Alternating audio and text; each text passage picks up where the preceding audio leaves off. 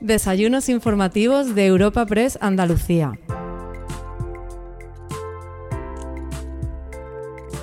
En esta ocasión te ofrecemos un encuentro con el consejero de la Presidencia, Interior, Diálogo Social y Simplificación Administrativa de la Junta de Andalucía, Antonio Sanz, en los desayunos de Europa Press Andalucía.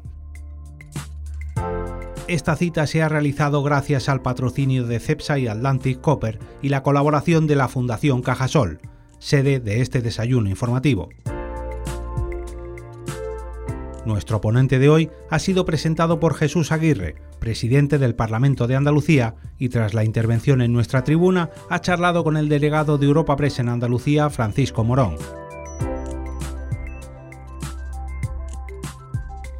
Buenos días, Buenos días a todos. Buenos días a todos. Estamos aquí en este magnífico patio de columnas de la Fundación Cajasol. Yo creo que por este atril hemos pasado ya mucho. Yo tengo el honor de venir de introductor de embajadores, que, siempre es menos traumático que cuando uno viene de conferenciante, que siempre el estrés pues, es mayor. Primero, por supuesto, una salutación a los que nos convocan, a Europa Press, como otras veces, estamos aquí con ellos, Atlantic Cooper y a CEPSA, que también son patrocinadores. Por supuesto, a Antonio Pulido, a Cajasol. Antonio y yo somos amigos de muchos años y es una alegría vernos con los tiempos, vernos aquí en su casa y otras veces, y otras veces en la que actualmente es la mía. Por supuesto, a mis queridos compañeros de viaje, consejeros, consejeros que han estado conmigo, consejeros entrantes, ex consejeros, pero que están en labores actualmente, defensor del pueblo, presidente de la Cámara de Cuentas, eh, alcaldes, parlamentarios, eh, directores generales, es decir, todos amigos, amigos y amigas que estáis, que estáis aquí. Eh, mira, tengo el honor de presentar y lo digo con todo corazón, a un gran consejero, a un gran consejero, pero también que ha sido y es un gran amigo y un gran, y un gran compañero. Durante estos tres años y medio de esta legislatura, la legislatura de cambio, donde Juanma tuvo el honor de que yo fuera consejero de salud y familia, hemos vivido muy, muy intensamente, muy intensamente todos los días.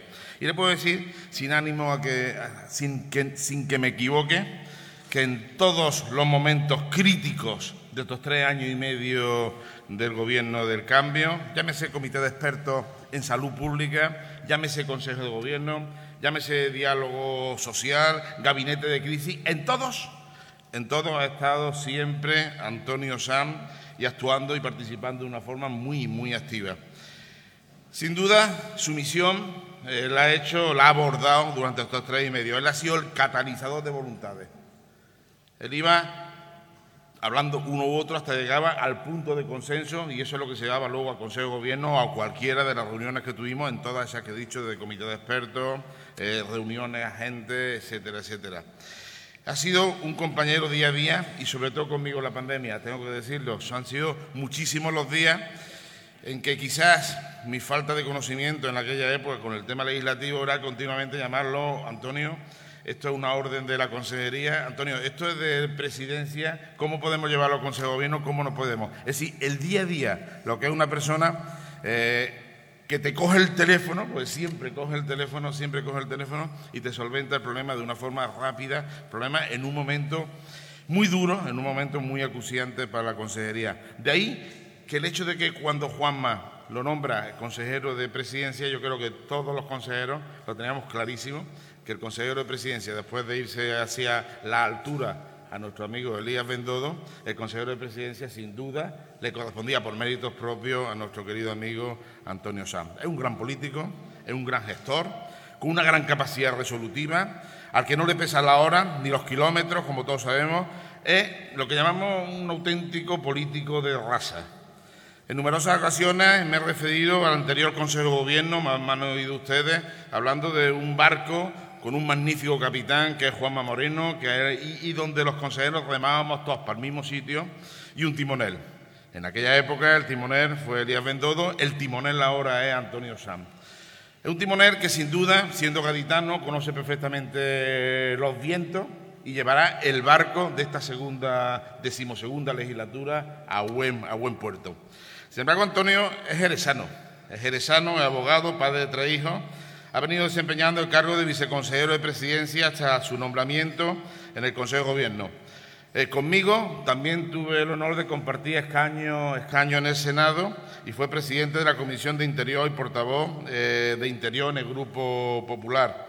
Entre el año 2015 y 2018 estuvo al frente de la Delegación de Gobierno de España en Andalucía, que sin duda marcó una impronta, le dio una impronta de gestión a esa Delegación de Gobierno.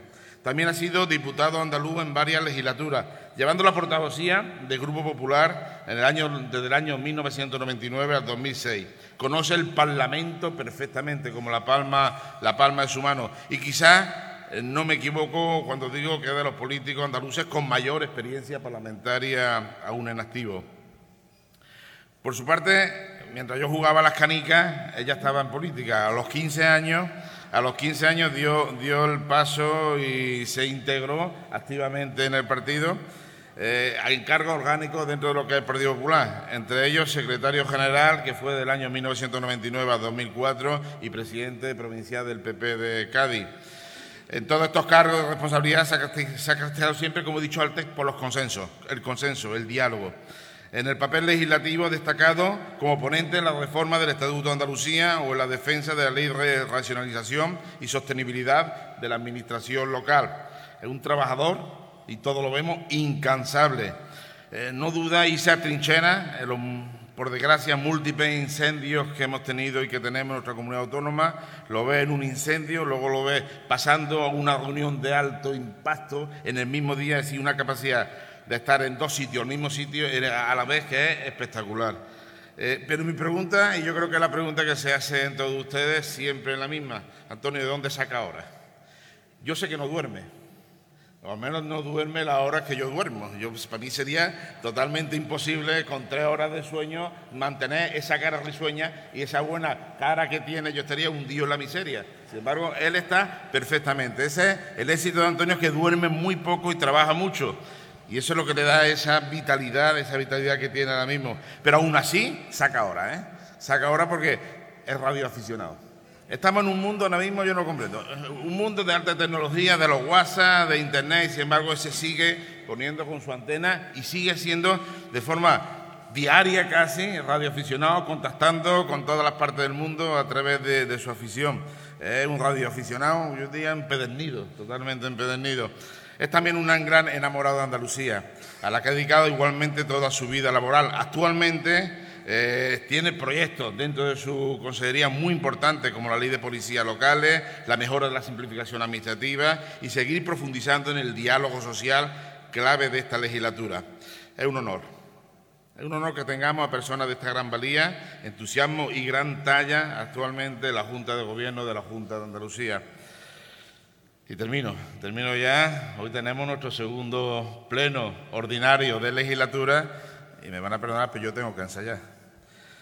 Señorías, se abre la sesión. Comparece el consejero de presidencia de la Junta de Andalucía, señor don Antonio Sam. Señor consejero, el atril es suyo.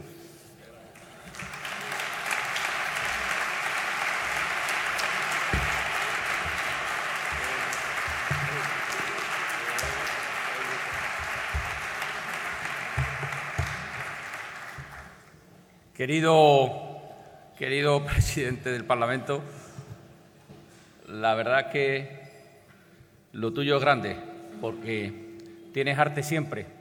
Lo has tenido cuando lo que había era que llorar de lo mal que estaban las cosas y ahí, ahí tenías siempre arte y ahora lo vuelves, lo vuelves a hacer.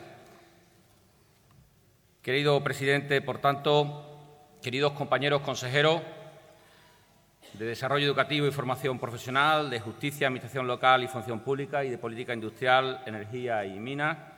Todos muchísimas gracias, queridos viceconsejeros, encabezado por el viceconsejero de Presidencia, delegados del Gobierno, presidente de, Europa Press, querido Asís, querido delegado Fran, eh, presidente de Cajasol, gracias por acogernos en esta maravillosa casa, defensor pueblo, presidente de la Cámara de Cuentas, viceconsejero de Economía, Muchas gracias eh, por estar con, nosotros Juan Bravo, diputados, senadores, presidente de honor del PP andaluz, querido Javier, eh, patrocinadores, CEPSA, Atlantic Cooper, alcaldes. He visto, seguramente no haya visto a todos, he visto al alcalde de Córdoba, querido, querido alcalde, el viernes estaremos allí con cosas importantes en relación a la base logística. Querido alcalde de Algeciras, compañero del alma de tantos y tantos años, alcalde del puerto de, Carmona y seguro que me dejo alguno por ahí. Eh, Nuria, secretaria general eh, de Comisiones Obreras, representantes de Comisión Obrera, de UGT, de la Confederación de Empresarios, presidentes de las autoridades portuarias, que os he visto también por aquí. En definitiva, muchos compañeros y queridos, queridos amigos todos. Quiero, en primer lugar, mostrar mi, agradecimiento, si me lo permiten, a, Europa Press y a todo su equipo, que hacéis posible encuentros como el que hoy nos acoge y que, sinceramente, se convierte en un auténtico referente informativo de primer nivel en España y, por supuesto, en Andalucía. Los desayunos de Europa Press en Andalucía se encaminan ya hacia el centenar de ediciones desde su estreno en enero del 2014 y por su atril han pasado las principales referentes políticos, económicos y sociales no solo de Andalucía, sino del conjunto de España. Por ello es un honor para mí, como consejero de la presidencia de la Junta de Andalucía, poderme unir a ellos.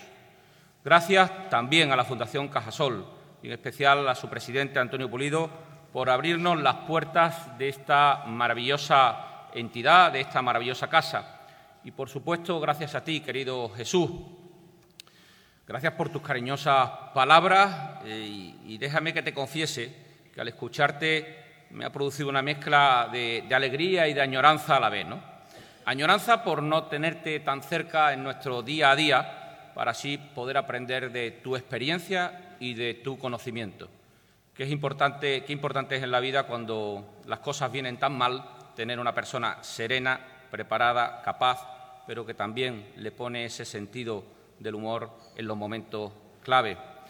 Y también es cierto que lo que veo con inmensa alegría es verte también, verte cómo en tus nuevas responsabilidades eh, te haces directamente con el control de la casa de la casa de todos los andaluces. Para mí es una gran alegría porque vuelves a ser un referente, como lo eras en el Consejo de, Gobierno.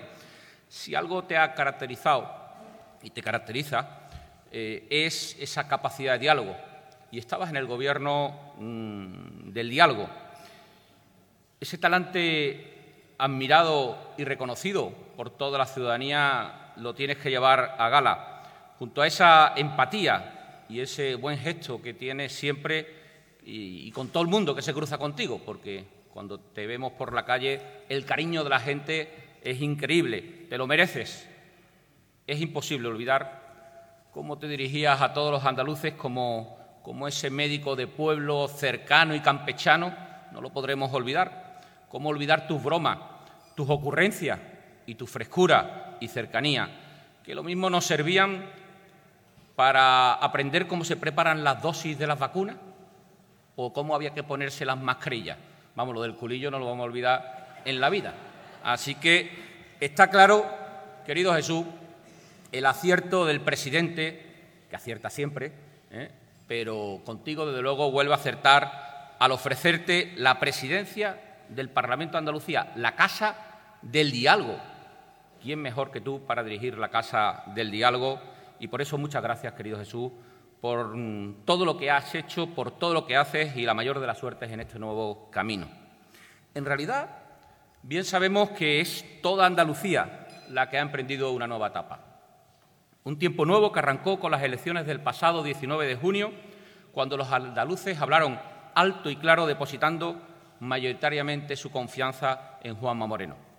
Un hito que nos marca un nuevo punto de partida. Igual que ocurrió hace cuatro años, aunque lo que entonces hubo fue quizá más bien un punto de inflexión, el cambio llegó a Andalucía. La acción de un presidente y un gobierno moderado, dialogante y sereno nos ha enseñado que esa Andalucía imposible sí podía cambiar. Hemos demostrado ya que había otra forma distinta de hacer las cosas, de gestionar nuestra tierra. Ahora, en esta nueva etapa que acabamos de iniciar, ya estamos demostrando que además de poder gestionar de otra manera, también hay otra manera distinta de gobernar.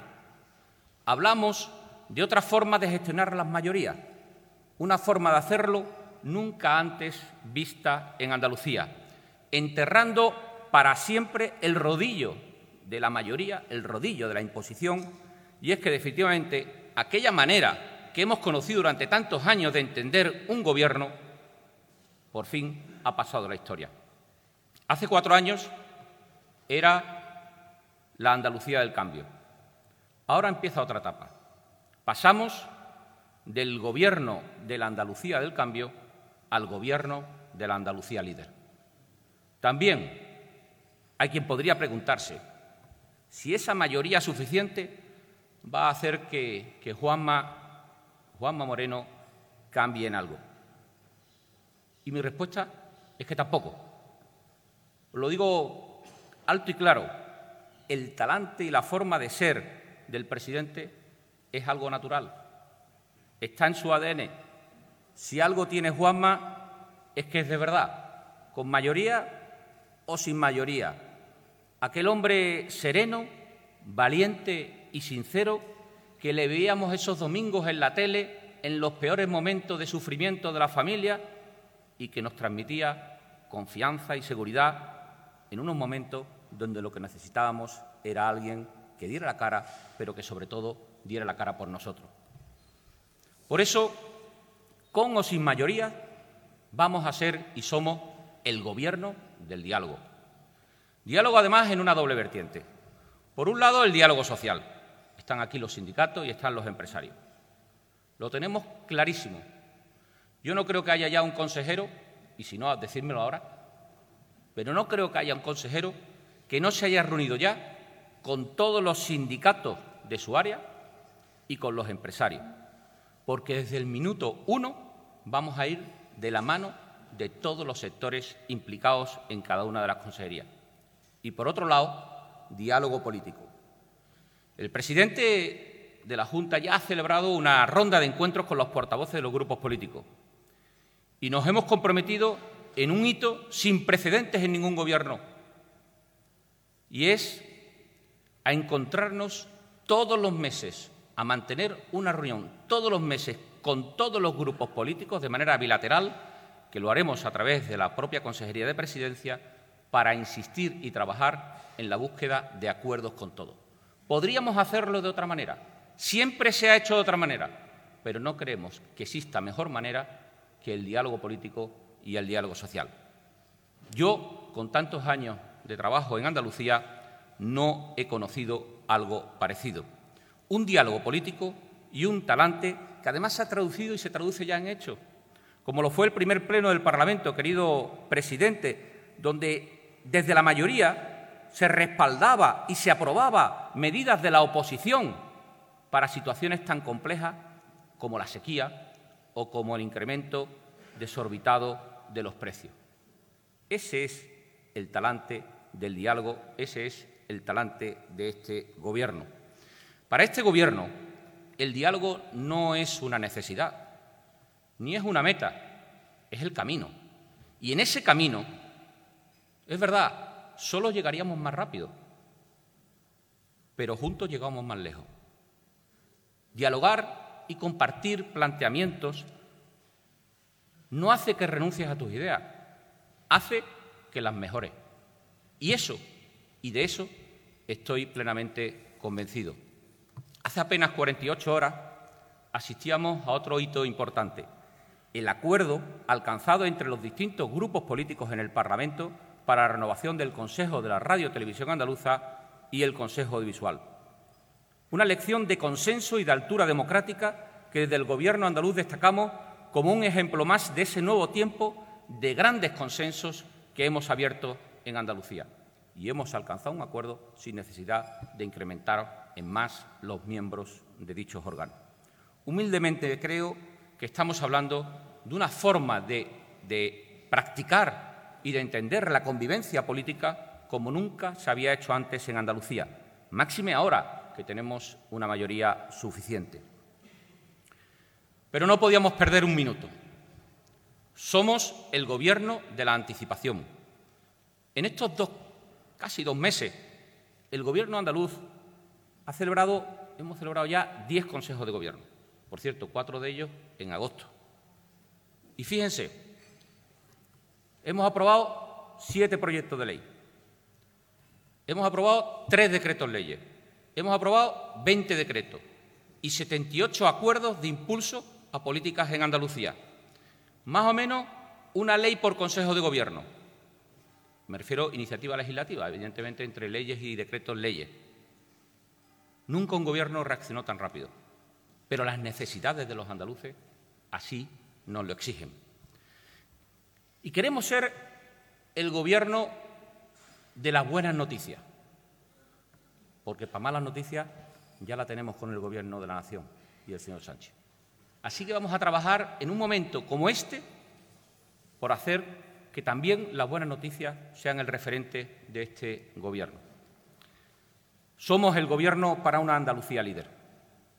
Una Andalucía con una potencia de la que sentirnos por fin orgullosos.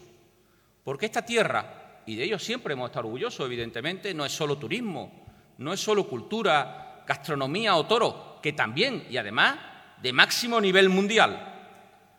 Hoy, el orgullo del que les hablo es el de la Andalucía potente, pujante, competitiva social y económicamente, un referente al que todos miran y muchos quieren imitar. Y eso tampoco ocurría antes. En esta semana lo estamos comprobando.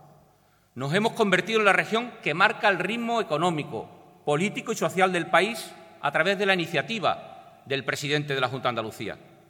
Como dice Juanma, hemos dejado de estar a la cola de todo para formar parte del pelotón de cabeza. Y ya os aseguro que de ahí no nos vamos a bajar. Yo lo llamo, con el gobierno de Juanma Moreno, la nueva marca Andalucía. El orgullo de una Andalucía que destila estabilidad y moderación, que es proactiva, moderna y digital, que tiene iniciativa, genera confianza y seguridad, que propone soluciones y que se anticipa a los problemas antes de venir. Somos, en definitiva, un gobierno de hechos y de realidades. Lo que sí les aseguro es que nunca seremos el gobierno de la confrontación.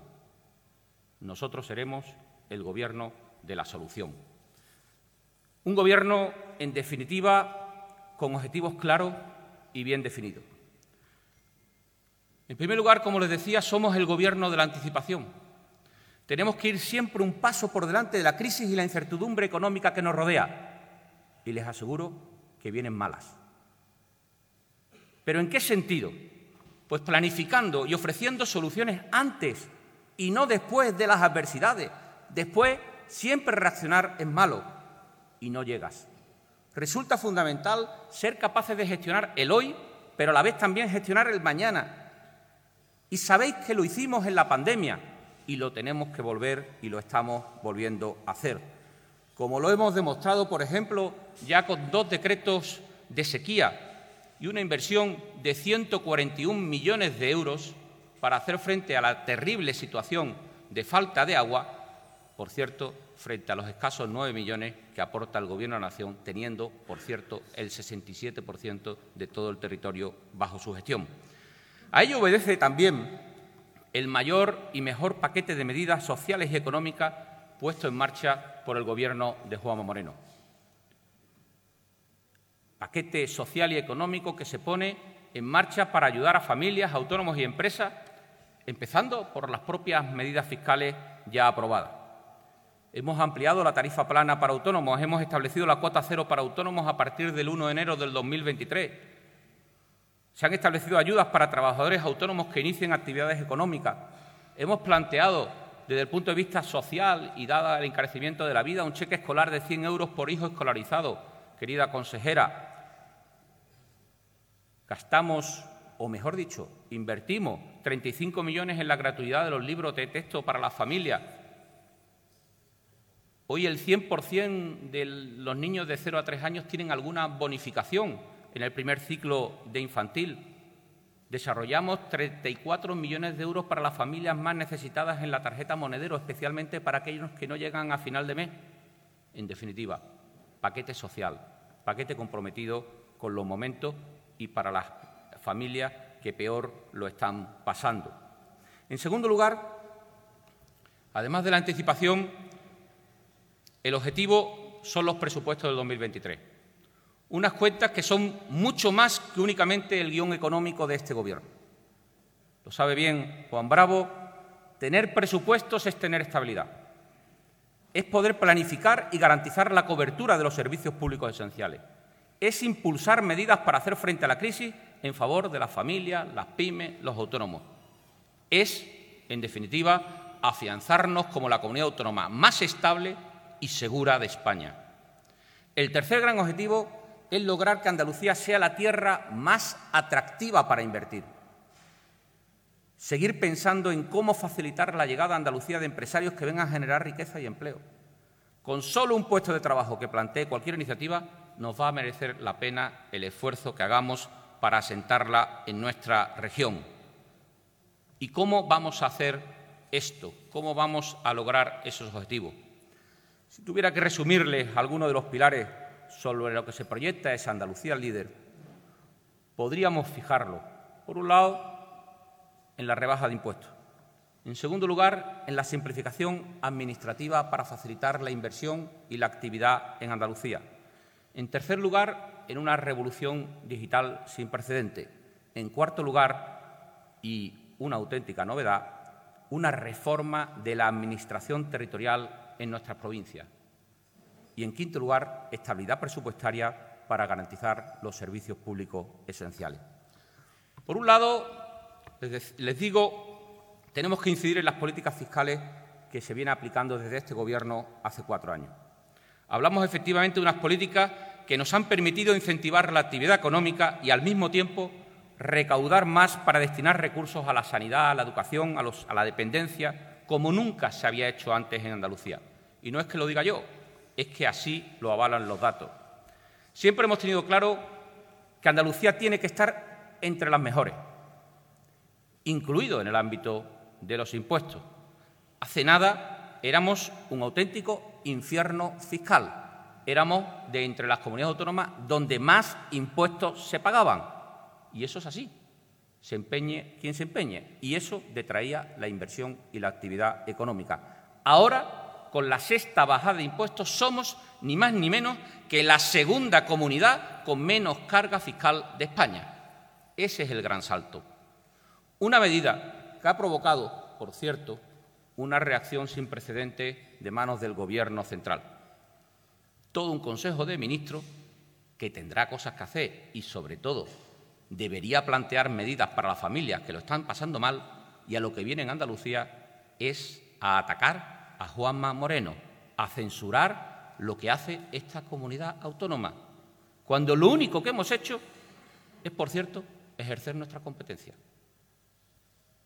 Y lo hacemos para ayudar y facilitar la vida de los ciudadanos en momentos de tanta adversidad económica. Nunca, insisto, nunca hemos asistido a un ataque como el de estos días. Después de lo visto y escuchado en estos días, lo único que le falta al Gobierno central, al Gobierno de Sánchez, es que nos quieran aplicar a Andalucía un 155 fiscal para atacarnos aún más nuestras competencias. Yo digo una cosa, cada vez que esta comunidad levanta la cabeza, los socialistas no la quieren cortar. ¿Cuánto le molesta que Andalucía crezca y le vaya mejor? ¿Será porque ellos no eran capaces de lograr este reto? ¿A qué le temen? ¿Qué les preocupa tanto como para querer impulsar contrarreformas a las soluciones que propone Andalucía para mitigar la crisis? Andalucía quiere volar, pero nos quieren obligar a correr con los pies atados, que nos, que nos dejen competir con los mejores. Eso es de verdad lo que te hace crecer. La exigencia es estar en lo más alto, junto a los mejores. Y ahí va a estar Andalucía, le pese al señor Sánchez lo que le pese. La realidad es meridiana. Andalucía y Juanma Moreno están liderando el debate nacional con la bajada de impuestos. Porque uno tiene la iniciativa y marca el ritmo cuando los demás reaccionan y siguen tu estela. Y ese es el caso de lo que ha ocurrido estas últimas semanas, desde la propuesta en Madrid del presidente de la Junta de Andalucía.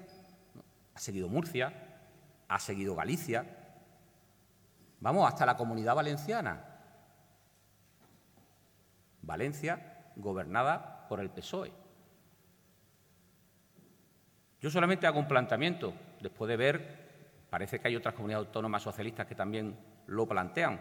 Cuando tú vas por una autopista y ves que el resto de conductores va en dirección contraria, absolutamente todos los demás, igual conviene reflexionar, porque a lo mejor eres tú el que va en el sentido equivocado. Por eso yo quiero aprovechar esta tribuna para invitar al Gobierno de Pedro Sánchez a que se serene, a que se siente un poquito y piense si a lo mejor el que va contracorriente es él de lo que había que hacer en los momentos en los que estamos. Porque en Andalucía lo tenemos muy claro.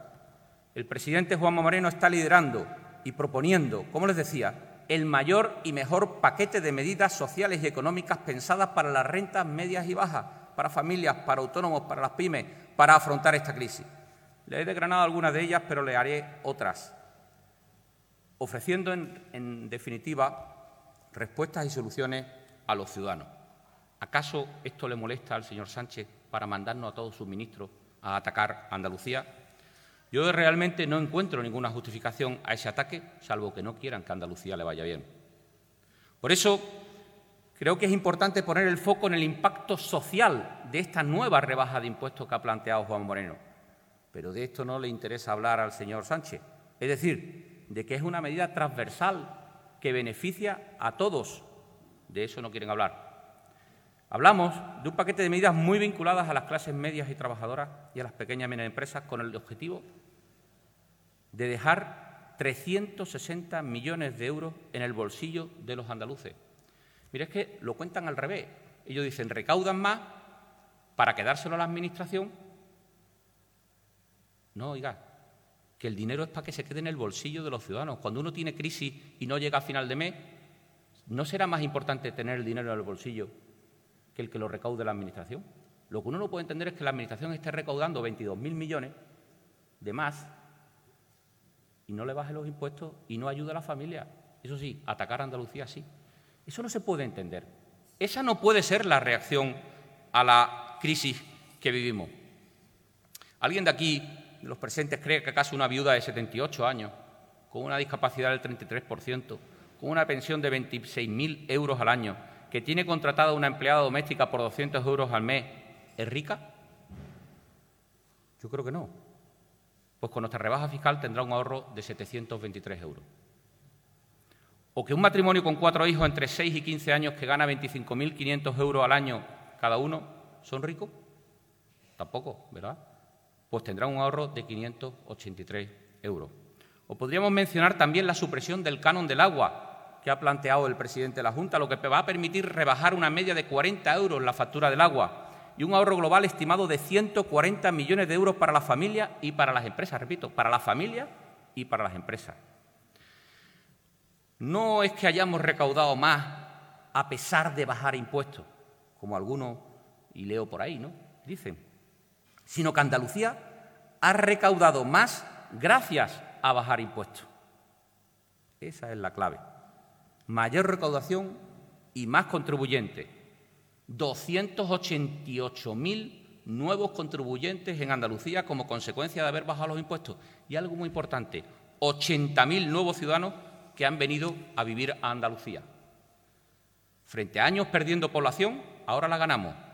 No hay mejor forma de contrarrestar la demagogia que con datos oficiales como les estoy contando. En efecto, hoy, casi cuatro años después, los andaluces saben que sus impuestos sirven para mejorar la sanidad. Dos mil millones de euros más para la sanidad andaluza. Para mejorar la educación, mil millones de euros más para mejorar la educación. O la atención a los mayores, 400 millones de euros más para atender la política social. Entonces yo pregunto, si hay más contribuyentes y hay más ingresos, ¿No será de esa manera la mejor de todas de poder ayudar a crecer la sanidad, la educación o las políticas sociales? Pues así ha sido. Dos mil millones en salud, mil millones en educación y 400 millones para las políticas sociales. Creo que en todo esto las cosas son más que evidentes, se empeñen como se empeñen. Pero además se está demostrando, y, se está demostrando claramente en este tiempo, los indicadores socioeconómicos muestran el cambio claro que está teniendo Andalucía. Más crecimiento que nunca, más empleo que la media. Somos ya, desde Andalucía, la locomotora del empleo en España. Más autónomos. Estamos a la cabeza por primera vez en la historia de número de autónomos en todas las comunidades autónomas. ¿Pero eso cuándo? Ahora. Ahora tenemos el mayor número de autónomos de la historia de todas las comunidades autónomas. Y más inversión extranjera que nunca. Hay provincias que han crecido en su eh, capacidad exterior ni más ni menos que un 67% en estos primeros siete meses de julio.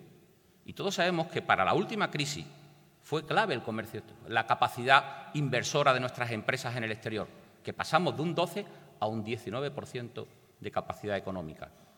Pues tenemos que seguir ahondando ahí.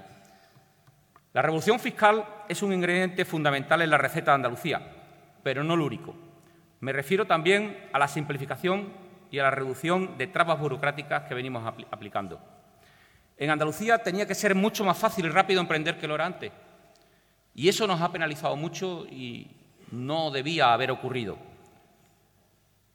Para acabar con esta maraña burocrática, en Andalucía hemos hecho en estos tres años tres decretos de simplificación que han impulsado 400 medidas, que han modificado ya más de 100 normas en nuestra tierra.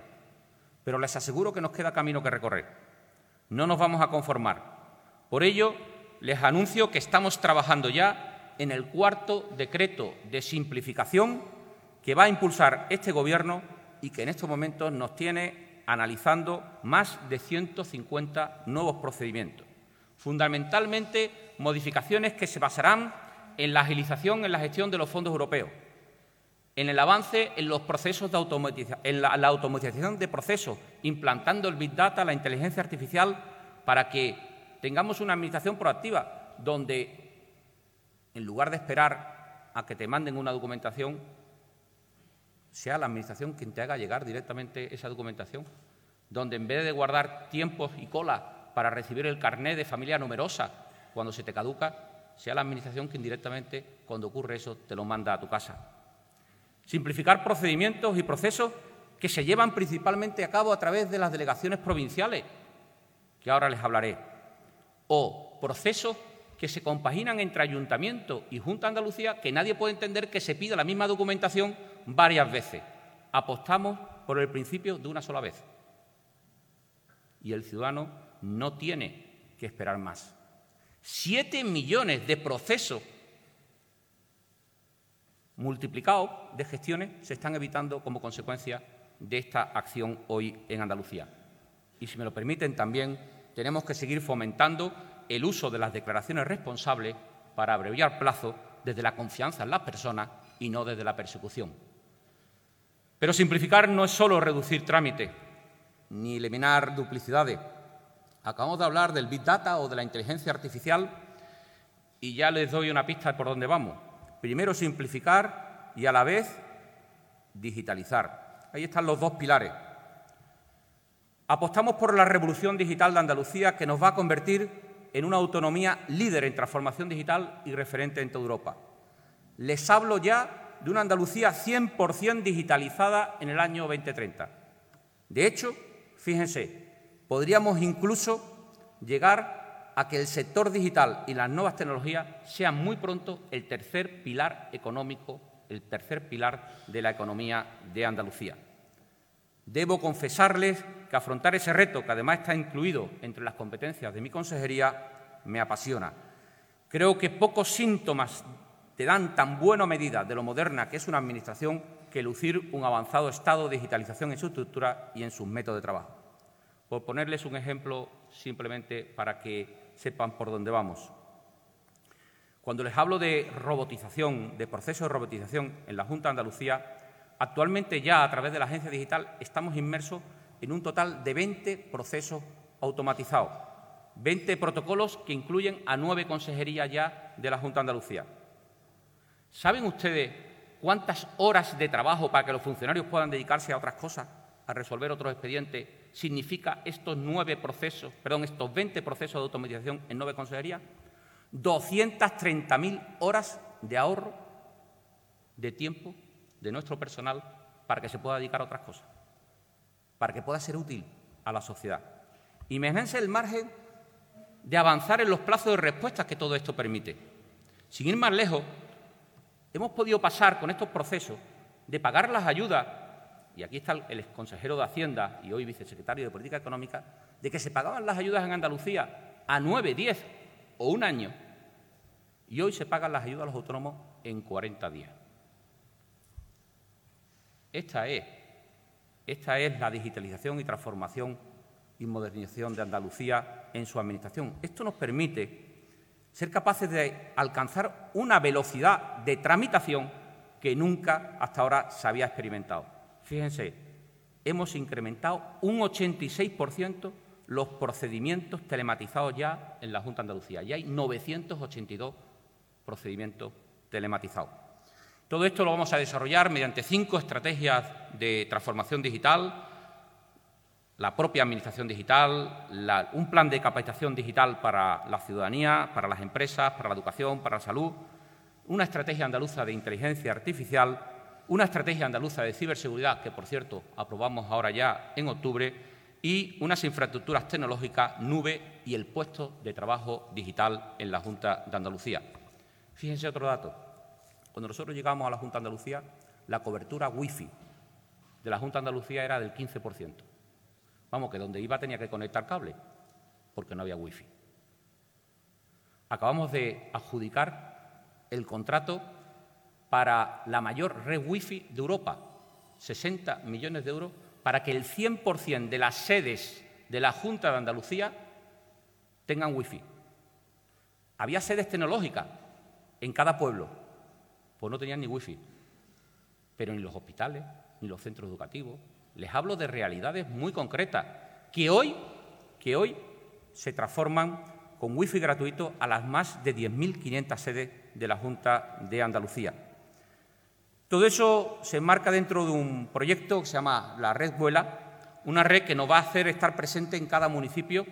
Vamos a implantar un centro de servicios avanzados en cada municipio de Andalucía, una mini Junta Andalucía en cada pueblo, donde los ciudadanos van a poder recibir servicios telemáticos para cualquier tipo de trámite, no solo con la Junta Andalucía, sino con cualquier administración, pero incluso desarrollar servicios de telemedicina. Tenemos un dispositivo donde hasta 12 parámetros eh, de salud pueden ser contabilizados para poder desarrollar la telemedicina, pero también servicios educativos y servicios judiciales y servicios financieros donde en pueblos del interior no hay acceso a esos servicios financieros. Pero también para atraer la llegada de nómadas digitales. ¿Cuánta gente va viniendo? Claro, como decía Juan Luis de Tarifa, Juan Luis decía, ¿tú has visto alguna vez algún, ¿tú has visto alguna vez algún andaluz que se quiere ir a Finlandia o a Noruega. Dice, pues todos los de Noruega y Finlandia se quieren venir para acá. Pero también, ¿por qué? Porque les tenemos que posibilitar la capacidad como nómadas digitales, desarrollen su actividad en esos centros y tengan su capacidad de poder, desde los centros de la Junta de Andalucía, desarrollar su actividad empresarial estando donde quieran estar, en la Alpujarra o en la Costa del Sol. Esa es la estrategia digital que tenemos como horizonte 21-27 y en la que vamos a invertir mil millones de euros durante los próximos años. Hablamos de medios técnicos, pero también, y voy terminando, apuntamos a la importancia de que el rostro humano jamás se pierda, que el rostro humano siga siendo, a través de nuestro personal de la Junta de Andalucía, alguien que resuelve problemas. Uno de los hitos por el que queremos encaminarnos es que por primera vez en 40 años esta Junta de Andalucía va a reformar la administración territorial de cada una de las provincias. Siempre, cuando uno se dirige a la Junta de Andalucía, siempre se ha pensado en los servicios centrales, en las consejerías. Y hasta ahora, en 40 años, nadie se había puesto a reformar la primera puerta de entrada de los ciudadanos, que son las delegaciones territoriales de la Junta de Andalucía.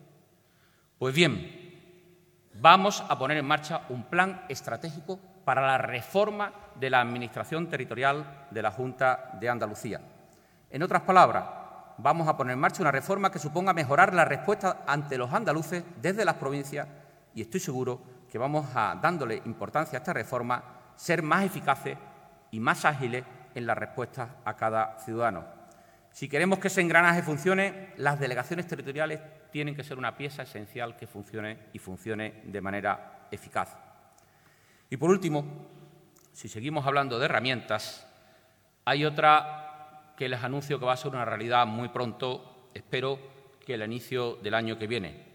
Les hablo del que será el gran motor del impulso empresarial de Andalucía, TRADE, Trade, que como saben va a aglutinar a la Agencia IDEA, a la Agencia Andaluza del Conocimiento, a Extenda y a todos los instrumentos financieros eh, de apoyo a las empresas, todos los instrumentos de servicio a la iniciativa eh, económica y empresarial que van a convertir a TRADE, yo hablo, yo hablo a los Jesús, eh, en el Consejo de Gobierno, y no revelo ningún secreto, hay un fuerte debate entre trade y trade.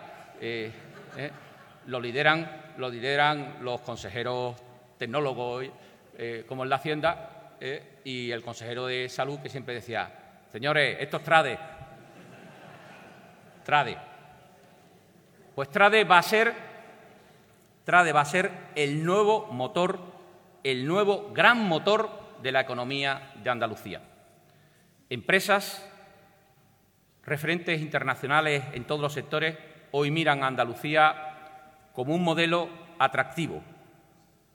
Un modelo de éxito para ello ya es sin duda también la unidad aceleradora de proyectos con la que cuenta la Junta de Andalucía.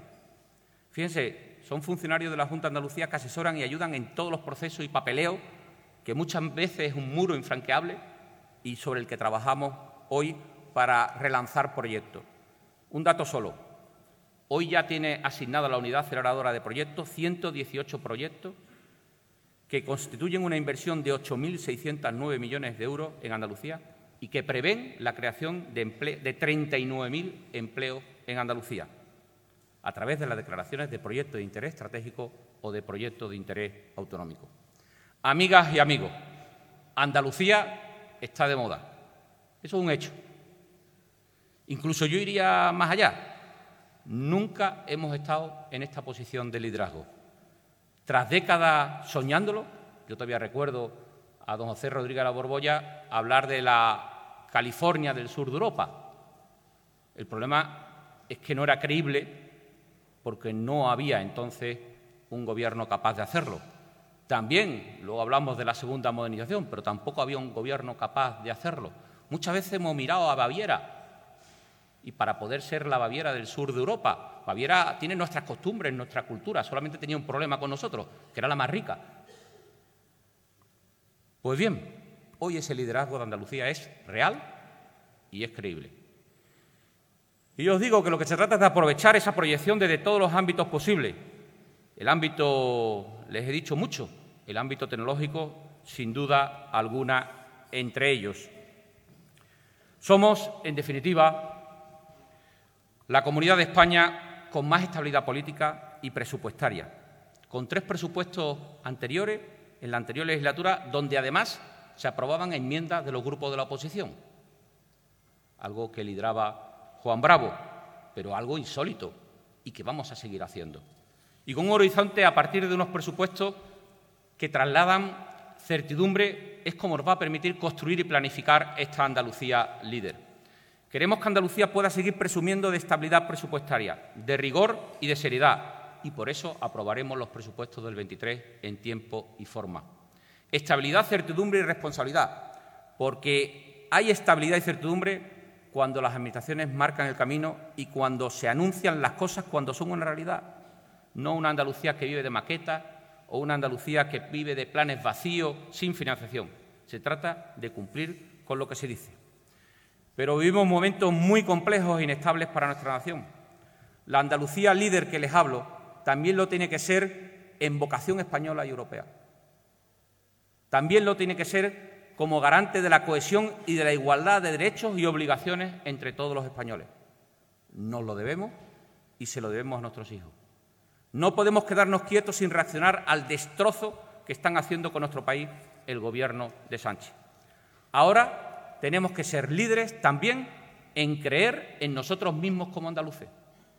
Démosle alas a un andalucismo exigente con nosotros mismos y también como españoles. Yo creo que ahí está la clave, porque el victimismo siempre nos conducirá a la frustración. Tomemos pues el tren del liderazgo creyendo y apostando por nuestra tierra, sus inmejorables condiciones y sus grandes oportunidades. Porque no hay Andalucía que se sienta sin España, ni España que se piense sin Andalucía. Muchísimas gracias.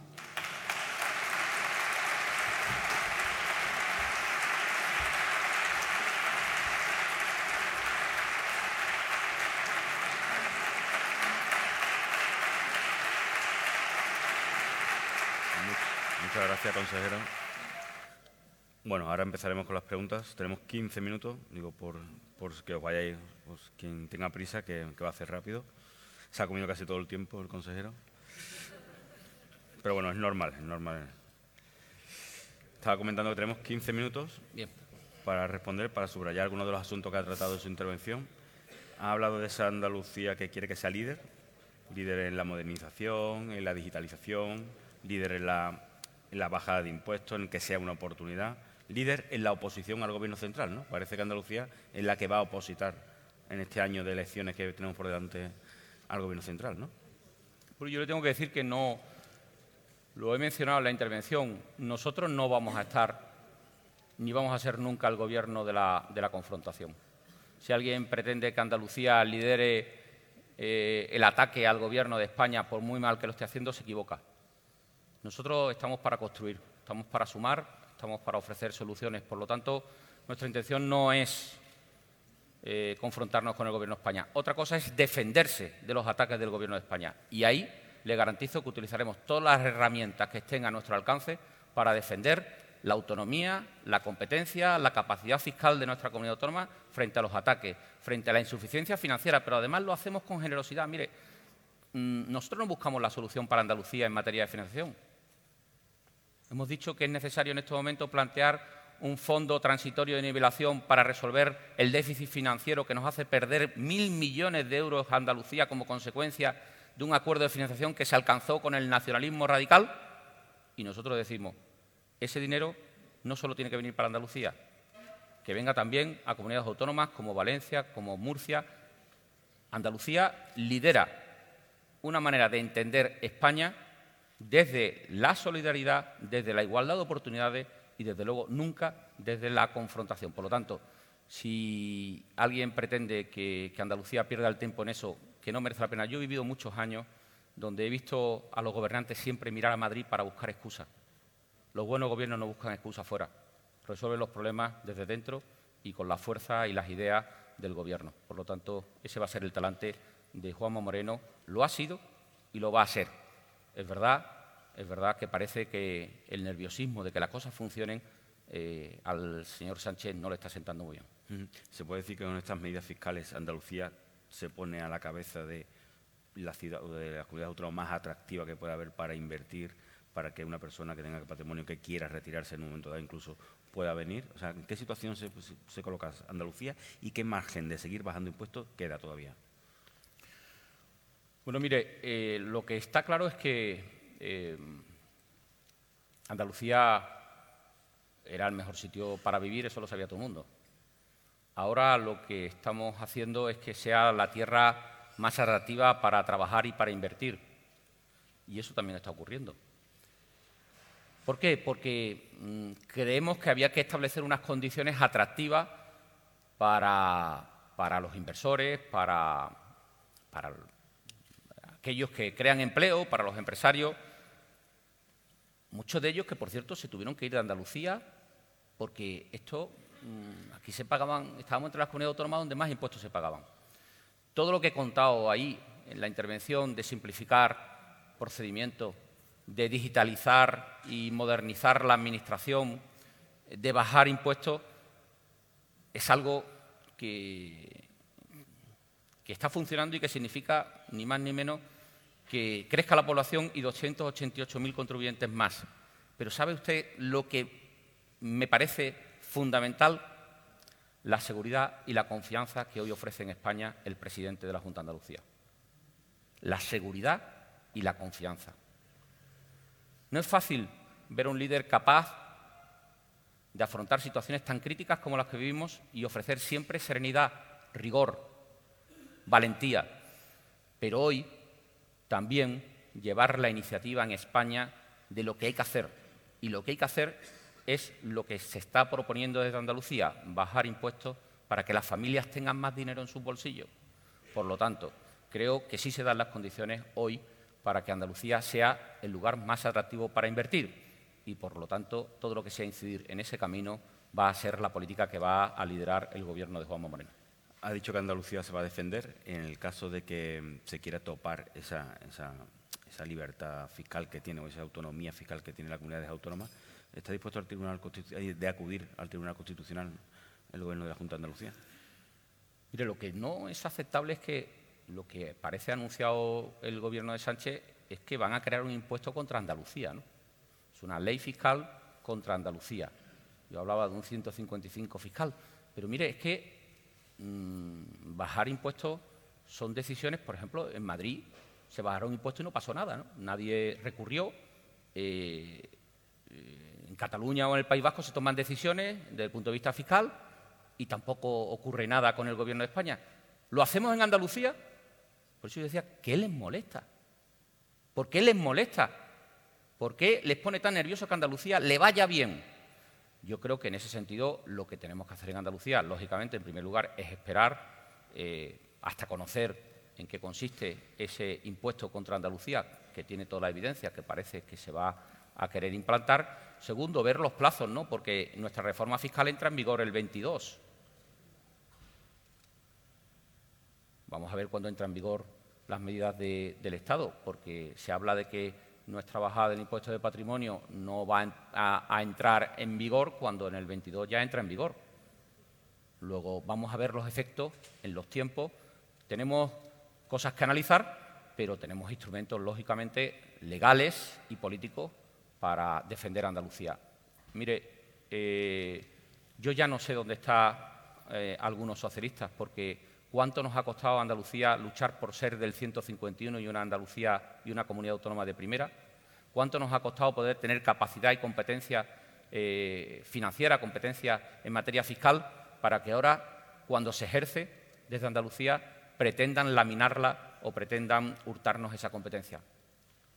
O lo que no puede castigar a Andalucía y supone una falta de respeto a la voluntad mayoritaria de los andaluces expresada hace muy poco en unas elecciones que optó por un presidente, que optó por un proyecto político y que optó por una mayoría, no puede venir ningún gobierno a faltar el respeto a esa voluntad mayoritaria de los ciudadanos. Y eso es un insulto y un ataque a Andalucía intolerable que no podemos permitir. Y, por tanto, todas las herramientas que tengamos que utilizar, las utilizaremos para defender a nuestra tierra. Si hay que ir al Constitucional, se irá. Pues mire, desde luego, cuando digo de todas las herramientas, son todas las herramientas. Mire, nosotros siempre somos muy prudentes. Cuando hemos tratado el decreto de ahorro energético, mm, podíamos haber dicho, vámonos a los tribunales. Nosotros siempre vamos a agotar el diálogo.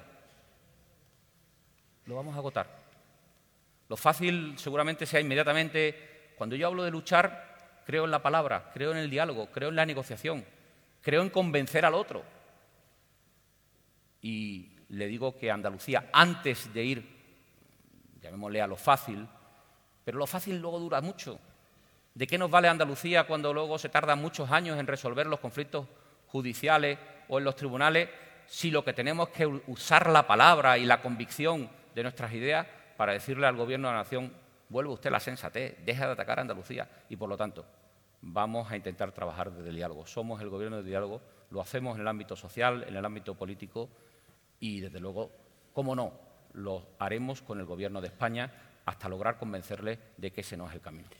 El presidente apeló directamente al empresariado catalán, incluso tenía posibilidad de, en la agenda, podía haber una reunión con, el Círculo de Empresarios de Cataluña. No sé qué reacción han tenido por parte o qué sensaciones han tenido o le han llegado desde Cataluña después de, todo esto y si considera que, esa oficina que ya hace dos años se, puso bueno, se, puso en papel, no se, no se puso en marcha como tal, ni se presupuestó, eh, va a ser una realidad en esta ocasión. ¿Y con qué perfil? Bueno, es evidente que tenemos que aprovechar el momento, ¿no? Yo he dicho que Andalucía está de moda, que Andalucía es atractiva, la más atractiva hoy para invertir. Por una razón, somos la única comunidad autónoma que tiene una estabilidad política que no se puede comparar con ninguna. Los demás tienen elecciones. Hombre, yo sé lo que va a pasar o deseo que pase lo que creo que va a pasar, pero el único que no tiene elecciones por delante es Andalucía. Y tenemos cuatro años de presupuesto. Juan, ¿cuánto hubieras dado tú por tener la seguridad de cuatro años de presupuesto y de estabilidad hoy? Eso es fundamental para que los inversores piensen en Andalucía. Y Cataluña hoy, precisamente desde la inestabilidad, desde la inseguridad, desde el ataque a derechos fundamentales, provoca que haya muchos empresarios que, lógicamente, miren a Andalucía con atracción. Y nosotros vamos a poner todo lo que esté en nuestra mano para que empresarios de Cataluña y de otros sitios puedan fijar su capacidad económica aquí. Lo haremos atractivo y tendremos una oficina en Barcelona que ya hemos aprobado que impulsaremos, evidentemente, junto a otras competencias, el ámbito de trabajar esa atracción hacia lo económico que representa Andalucía. Pero lo que hemos hecho en Andalucía, fíjense, es equipararnos a Europa. Todo lo que le duele al gobierno de Sánchez y lo que ha hecho Andalucía es equipararse a Europa, porque éramos el único país que tenía un impuesto como el impuesto de patrimonio. Pero es que no solo pienso en Cataluña, que pienso y que sé que lógicamente hay muchos catalanes pensando en venirse aquí, empresarios, es que además tenemos Portugal ahí al lado. Es que Portugal está ahí al ladito. Y tenía unas capacidades, unas medidas que evidentemente desde el punto de vista fiscal eran mucho más atractivas. ¿Y por qué no vamos a pelear porque esos empresarios, en lugar de estar allí, estén aquí?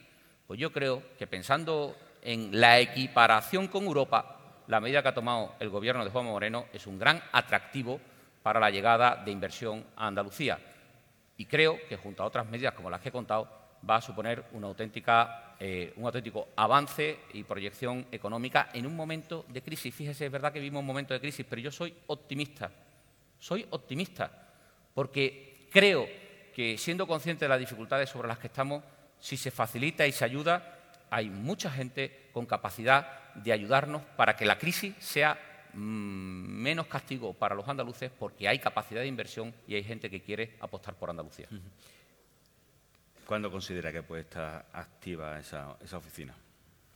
¿Cuándo cree que ya realmente el plan se puede poner en marcha y, pueden estar actuando allí en Cataluña? Bueno, yo eh, tenemos que encontrar, lógicamente, el personal adecuado para esa oficina porque el, el perfil que queremos es un perfil, lógicamente, muy vinculado a, lo económico. Yo pensaba que el presidente y yo podíamos hablar con, con por si tuviera un hermano o un primo, eh, y yo, pero porque el perfil de Enrique, pero nosotros Enrique lo queremos aquí. Pero es evidente que el perfil va a ser muy importante y yo creo que, que, lo pondremos en marcha en el menor tiempo posible porque, como digo, este Gobierno no pierde un minuto y no podemos perder un minuto. Pero tenemos que encontrar el perfil y el equipo humano adecuado y, lógicamente Andalucía estará muy presente, pero es que ha estado siempre muy presente en Cataluña.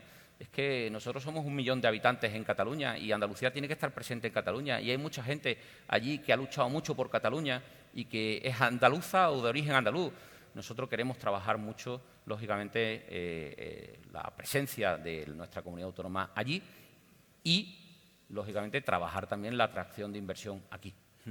El sistema de financiación autonómico eh, bueno, parece que es eterna, eterna debate, el eterno reto que tienen las comunidades autónomas y llegar a un acuerdo con el gobierno para, para, que sea un sistema justo. Este clima tampoco hace muy por la labor, ¿no? Tampoco va, a facilitar ese tipo de, de, acuerdo tan necesario y urgente, ¿no? Y el hecho de que Valencia haya tomado esa iniciativa también de bajar impuestos, ¿no cree que incluso el Partido Socialista no sabe dónde situarse actualmente? Bueno, yo creo que lo que demuestra es que mm, hay fórmulas que funcionan y hay fórmulas que, que te llevan a ahondar más en la crisis. Y el problema es que eso mm, está demostrado y algunos pretenden insistir. Hoy leía, escuchaba por radio a una ministra que decía que, precisamente por decidir esto Valencia se arriesgaba a tener menos ingresos. Oiga, que no, que esto no es así. Que cuando se incentiva la actividad económica bajando impuestos, lo que hay es más ingresos y por eso nos podemos gastar 2.000 millones para la sanidad y es que se empeñan en llevar la contraria. Yo creo que, evidentemente, mm, mire, mm, va a ser malo que Andalucía, después de la sexta baja de impuestos, pueda eh, disponer ni más ni menos que de 900 millones de euros más entre todas las rebajas fiscales que hemos hecho. Pues entendemos que, evidentemente, eso es bueno para la salud, para la sanidad, para la educación, para los servicios sociales y para las familias. Por tanto, mire, eh, la reacción de Valencia, y creo que se van a producir otras, es la reacción lógica de ver que las familias no llegan a final de mes y ver de manera sensata, aplicando el sentido común. Fíjate que a veces esto ya, dejémonos de ideología, apliquemos el sentido común. Las familias no llegan a final de mes y el Gobierno de España recauda 22.000 millones de euros adicionales y no se acuerda de esa familia.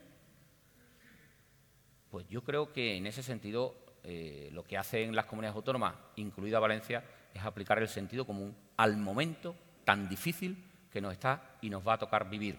Y yo aplaudo que en ese sentido, pues, eh, bueno, me siento muy orgulloso de que sea el presidente de la Junta de Andalucía quien ha abierto este debate, quien haya liderado este debate en, en España y que hoy marquemos la agenda política y económica de España desde Andalucía.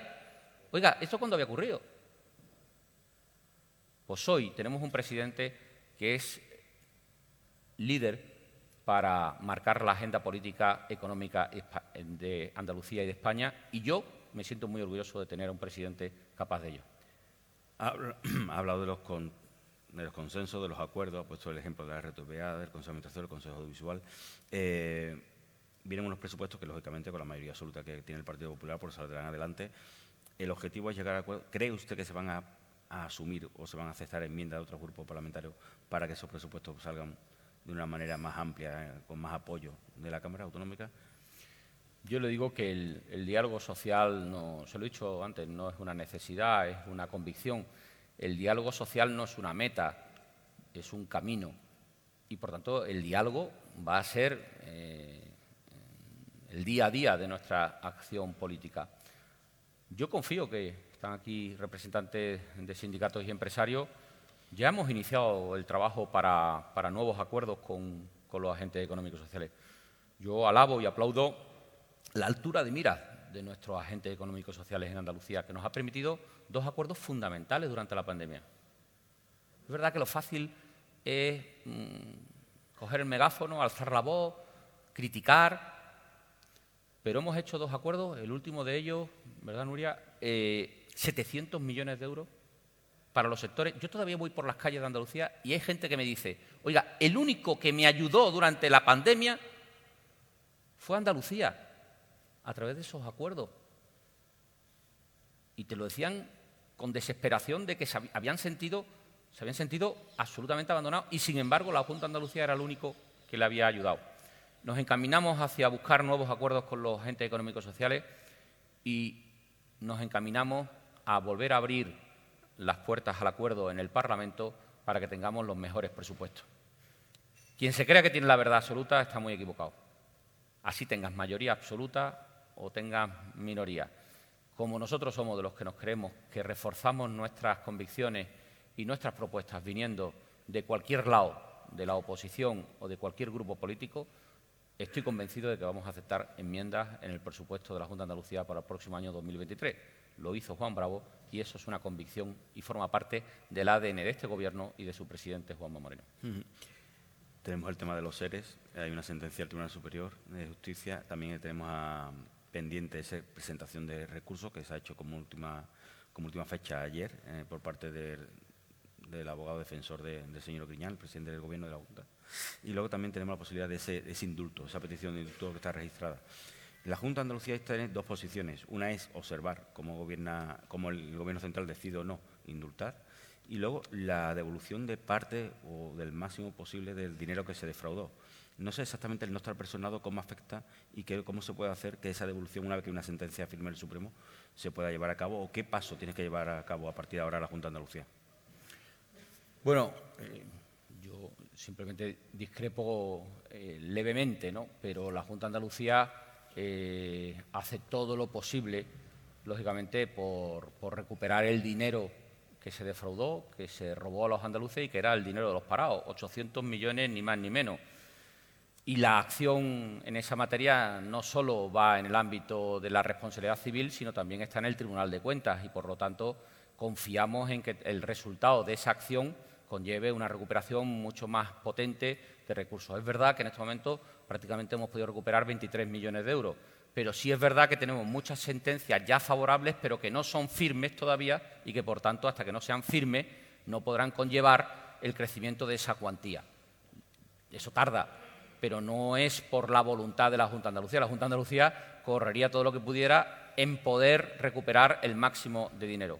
Y lo hacemos por la vía de la responsabilidad civil o lo hacemos por la vía del Tribunal de Cuentas.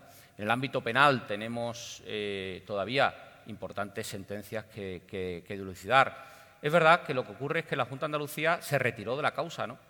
y en el caso de esta sentencia referida a lo que hoy eh, quieren convertir en indulto, pues en su momento dado se retiró y cuando nos preguntan, ¿y, vais a recurrir, vais a pedir la ejecución de la sentencia? No, es que la Junta de Andalucía en la época anterior se retiró.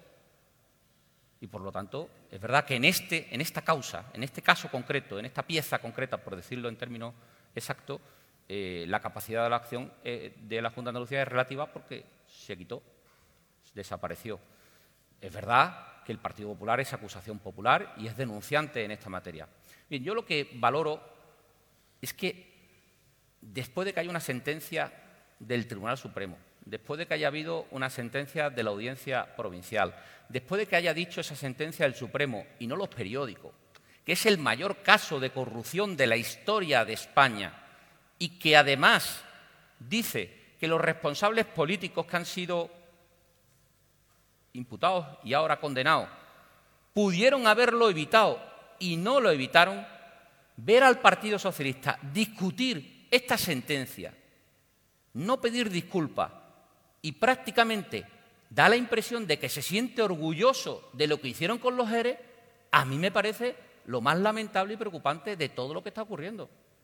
Yo los motivos humanitarios, todos los podemos comprender, por supuesto, pero ver a los dirigentes del Partido Socialista que cuando sale parece que se sienten orgullosos de lo que ha ocurrido y que nadie se haya se haya dignado todavía a pedir perdón cuando no el PP, no la Junta de Andalucía ahora con Juanma Moreno, no los medios de comunicación han dicho que es el mayor caso de corrupción que ha habido en la historia y que se podía haber evitado, hombre, pues quedarse en pedir un indulto donde lo que parece es que el PSOE pretende indultar al PSOE no es el mejor servicio que se le puede prestar a la confianza en la justicia. La política no puede sustituir a la justicia la justicia tiene un papel fundamental en un Estado de Derecho. Y aquí parece que el PSOE quiere indultar al PSOE. Creo que flaco favor se hace a la confianza en el Estado de Derecho y, lógicamente, flaco favor se hace cuando uno empieza, cuando uno es un responsable público, lo primero que tiene que hacer es respetar las sentencias de los tribunales. Y el PSOE lleva todas las semanas anteriores discutiendo y poniendo en cuestión las sentencias de, ni más ni menos que del Tribunal Supremo flaco favor, desde luego, el que está haciendo el Partido Socialista. Estamos fuera de tiempo, pero hay dos, cuestiones que sí me gustaría preguntarle. Eh, vienen unas elecciones municipales. Usted pertenece a un consejo de gobierno en el que hay personas que podrían liderar alguna candidatura municipal. ¿Prevé que haya alguna crisis de gobierno para poder eh, formar alguna candidatura en algún sitio? Eso se lo tendrá que preguntar usted al presidente de la... Usted conoce muy bien al partido, usted ha trabajado Yo mucho, conozco muy bien al partido. y el territorio. Si me piden mi opinión, se la daré a quien me la pida, que en todo caso puede ser el presidente de la Junta de Andalucía, pero sí le voy a decir que nosotros tenemos que ir a, ganar. El Partido Popular seguro que va a ganar, va a ir a ganar a todas las eh, ciudades, porque es bueno y saludable. Como vamos a, ir a ganar y a gobernar en España, que eso sí que es urgente e imprescindible. Por tanto, seguro que pondremos a los mejores al frente de las candidaturas a la alcaldía. Ahora, quién vaya a ser, le garantizo que yo no lo sé en este momento. ha hablado de la necesidad de consenso y de acuerdos. Ayer se puso en marcha el decreto de VTC, taxis, esa polémica parece que no ha quedado resuelta. Parece no, no ha quedado resuelta. Es muy difícil controlar a todo el mundo. No sé ahí qué margen de maniobra queda al Gobierno, qué se puede hacer o simplemente esperar que se entienda cómo, cómo se aplica el decreto. ¿no? También es verdad que viene después de que el Gobierno central decidiera que las comunidades autónomas son las que tienen que, ordenar. Mire, yo, yo hay una cosa que, no, que me cuesta mucho trabajo ya eh, entender como punto de partida. ¿De verdad se puede seguir apostando en cosas eh, tan de día a día ciudadano eh, como el servicio del taxi porque existan 17 regulaciones distintas con la movilidad que hoy hay? Y cuando nos vayamos a cada comunidad autónoma tendremos que pensar cómo cogemos el taxi o cómo cogemos un Uber o cómo cogemos un Cabify. Esto no es un país serio. Y esto procede de la renuncia del Gobierno de España de la dejación del Gobierno de España de asumir su competencia, porque esto es un asunto que tenía la competencia el Gobierno de España para regularlo. Y dijo, por cierto, que quien dio las autorizaciones que hoy se discuten por parte de los alcaldes, como estoy viendo, fue Zapatero. En la época de Zapatero se dieron todas las autorizaciones y ahora veo los alcaldes que se ponen al frente de las manifestaciones apoyando a, a un sector frente a otro. Mire, lo primero, esto es el decreto Ávalo. Decreto Ábalos que es una dejación irresponsable de competencia, que terminó diciendo, el 1 de octubre del 2022, ustedes tendrán la obligación de recurrir, perdón, de regular, o si no, se acabó la convivencia de sectores. Hombre, y ahora yo tengo que ir a Madrid y no sé cómo se cogen allí los, taxis ni, ni los VTC, porque Nadie lo va a saber. Cada sitio regula de una manera. En segundo lugar, nosotros hemos dialogado hasta la extenuación. Más de 100 horas de diálogo. Hasta último minuto. Lo hemos intentado de todas las maneras. Nos hemos sentado por primera vez, hemos logrado sentar a todos los sectores en la misma mesa. ¿eh? Teníamos claro que había que trabajar por la convivencia en el sector, teníamos que trabajar por no dañar a un sector al que le tenemos no solo cariño, sino que llevamos apoyando todos estos últimos años como el sector del taxi. Por cierto, hoy las medidas a favor del taxi de estos años atrás que hemos ido tomando las están copiando en el resto de comunidades autónomas. Y en tercer eh, lugar, todo lo que reguláramos tenía que ser pensando en el usuario. Que nadie se engañe. Aquí la clave es el usuario que te pide tener el mejor servicio de transporte, sea de uno o de otro.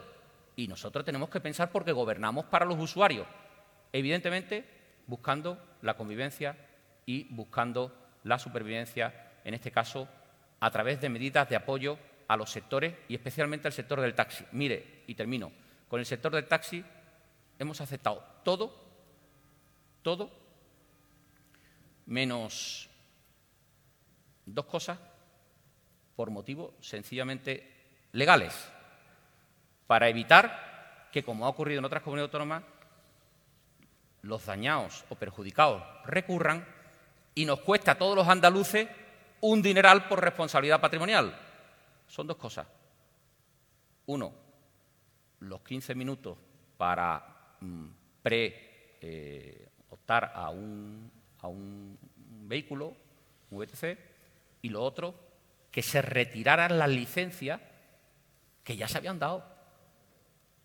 Hombre, sinceramente, esas son las dos únicas cosas al taxi. Es decir, la precontratación con un límite de 15 minutos, que por debajo de 15 minutos no se podía esperar que, que precontrataras un taxi. Y lo segundo, que suprimiéramos licencias que ya se habían otorgado. Por cierto, licencias que son nacionales, que nadie se equivoque.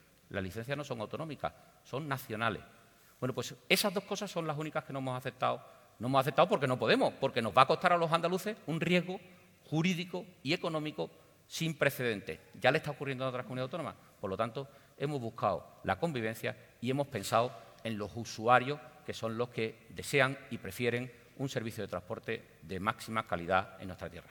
Y lo último, el Gobierno andaluz se pone de perfil pero la ley de capitalidad está ahí. Hay una petición por parte de, Sevilla, del alcalde de Sevilla, y parece que, bueno, también es verdad que ese enfrentamiento con Málaga parece que, es un tema que no se quiere terminar de abrir, es un tema recurrente, ¿no? De vez en cuando sale, se solicita, se entierra. Bueno, es necesario, es importante que esa ley de capitalidad se ponga en marcha o que se entienda si es necesaria para Sevilla. Mire, yo lo que no voy a contribuir es a, quienes usan estas cosas para, para, crear la polémica porque llegan unas elecciones municipales. Usted, es que yo, se ha ido Javier Arena, pero es que podríamos decir que yo tenía pantalones cortos cuando ya hablábamos de la ley de capitalidad. Entonces, cada vez que hay una elección, alguien se inventa que hablemos de la ley de capitalidad. Yo no voy a entrar en ese trapo, no digo, no, no, no, no me posiciono porque entonces inmediatamente ya sacan la conclusión de si a favor o en contra buscan el conflicto. Mire, lo importante es que en este momento eh, Sevilla tiene al gobierno que más se ha comprometido y más ha invertido en Sevilla en todas las épocas eh, de los últimos eh, años en la provincia de Sevilla y en Sevilla capital. Mire, ver cómo ha resuelto mi compañera Patricia del Pozo las atarazanas, o cuántas veces hemos allí en las atarazanas para que no fuera nada. Y ver una consejera valiente diciendo que incluso si no tira para adelante el Gobierno de España, tira para adelante con el metro, la línea 3, y que tira para adelante poniendo en marcha los proyectos, ¿eso es importante o no es importante? Señores, ver el hospital militar, orgullo de todos los sevillanos, cuando uno entra por Sevilla y lo ve iluminado y ve que estamos ante uno de los mejores hospitales hoy de Europa, ¿eso es Sevilla o no es Sevilla? Ver que hemos descubierto incluso que existían hospitales que no existían, ¿verdad, querido Juan? Que cuando nos dimos cuenta había un hospital que se había sacado a la venta. Oiga, en plena pandemia. Y cuando nos dimos cuenta, ¿pero qué hace? ¿Qué, ocurre aquí para vender un hospital? Bueno, pues hoy va a haber otro hospital más para Sevilla. Muchos no lo conocen. El Hospital Cartuja Macarena. Porque ese hospital se estaba vendiendo. Evidentemente se hizo un hospital y nunca se puso en marcha. Pues ese hospital también se va a poner en marcha. La Ciudad de la Justicia.